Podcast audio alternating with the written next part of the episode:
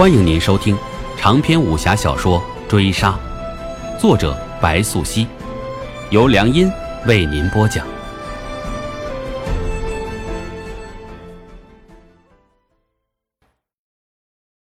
第七十五回，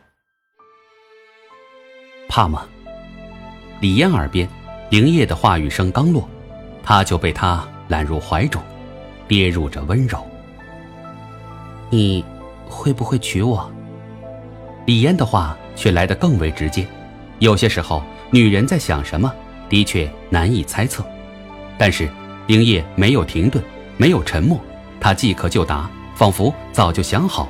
所以，他一开口，那“会”字入耳，李嫣就忽然抓住林烨的手腕，又逼问道：“什么时候？你想何时，便是何时。”灵叶话答。见李嫣转过脸来，抿唇盯着他看，是要确认他未曾说谎骗他。接着，你且看灵叶拉住李嫣的手，伸进自己衣襟，贴在炙热的胸膛上，四目相对，再真挚不过。李嫣触手他粗糙的皮肤，指甲擦过他胸口敏感地带，忽然玩味地笑了起来，又道：“把衣服脱了。”灵叶就伸手去拉李嫣的衣带。李嫣被他揽在怀中，动弹不得，衣服已褪去大半。接着娇笑出声，无奈伸手拍他的脸，乐道：“蠢货，是托你的，你想得美，谁要给你看了？”这话虽出了口，灵叶却未收手，他手掌探进李嫣如裙，触碰她的皮肤，跟着热辣的吻就疏忽照下。午夜之后。冬霜降下，灵叶至李嫣房中离开，见空青站定墙头，一双清冷双目似乎看穿他。李将军，空青这样喊他，面上没有表情，怀疑的眼神却已流露出去，接着试探道：“将军救命之恩，没齿难忘。不想白山一别二载，将军竟已身居高位。人若……”能安然活着，便要惜命。灵叶听罢，没有回头，人自墙头越过，冷淡开口之后，人已消失夜幕之中。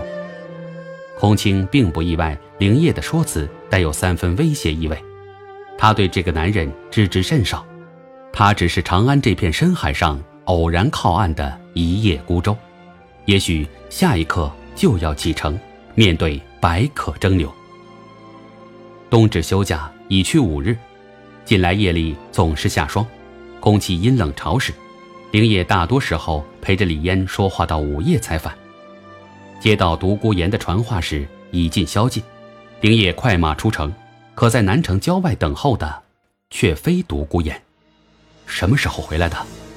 灵叶见到鬼市，微有意外。那人满身都是血，怀抱着无忌，还好还有气。伤得重吗？灵叶从怀中摸出止血伤药，想要为无忌包扎，却被鬼市拦下。听到，他只是晕了过去，受伤的是我。他老毛病犯了，此番上星是要追究的。你师傅要来了，到底发生了什么？挑重点讲。灵叶闻言，环顾四周一眼，且见此地破败，也不知是哪朝遗迹。那孩子被生下来了。杀西曲会诛杀令，都是小。如今为了保下那孩子，杀了曲池的入室大弟子，怕是要闹大了。鬼市一句话说完，曹疯子就至，人站在夜幕之中，盯着灵叶看。师傅，灵叶喃喃喊了一声，他眼中的曹疯子表情难述，仿佛在笑。接着即闻灵叶开口道：“杀西曲。”我也有份，就像那女人，独孤岩亦在场。与你何干？曹疯子不待灵叶说完，话就落下。且见鬼市刀在手上，将无忌背上身，又道：“你想带他去哪儿？找邹子所？晚了。只要留下一只手，去吃定不会追究。当年。崔氏逼你娶梁大海首级，可饶你幼子一命。你做了吗？”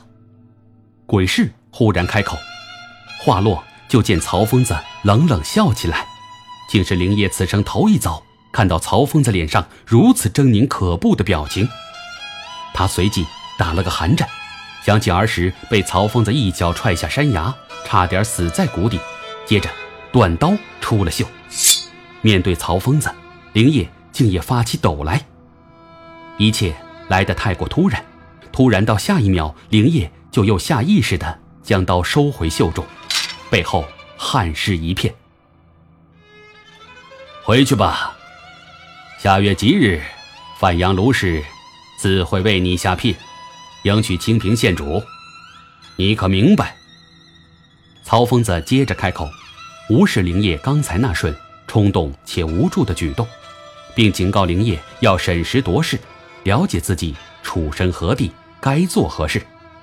但是接着，当曹疯子的刀出鞘，灵业又挥刀迎上去，枪的一声鸣动，在静夜中如惊雷响彻。或许是感情用事，或许是厚积薄发，灵业这一刀挥出，竟蕴含了自身八层内力。这一击，只将曹疯子的刀。一刀两断。那血飞扬，在夜幕中点染方寸土地，是曹疯子的血。他伤不重，是灵叶避过了曹疯子的要害，但肩上一击重击，足以使曹疯子出招缓慢。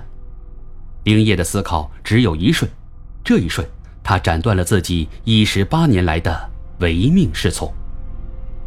他头一次觉得，胸腔里氤氲开一抹伤感。刹那窜入鼻尖，酸涩难受。你哭什么？疼的是我。曹疯子如是说，灵叶这才惊觉自己眼泪就挂在脸上，眼眶里热辣辣的。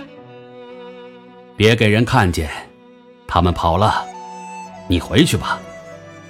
曹疯子如是说，灵叶就抹了一把脸，接着道：“师傅，不怪我。”是我把你拖进这深渊，你不怪我，就不错了。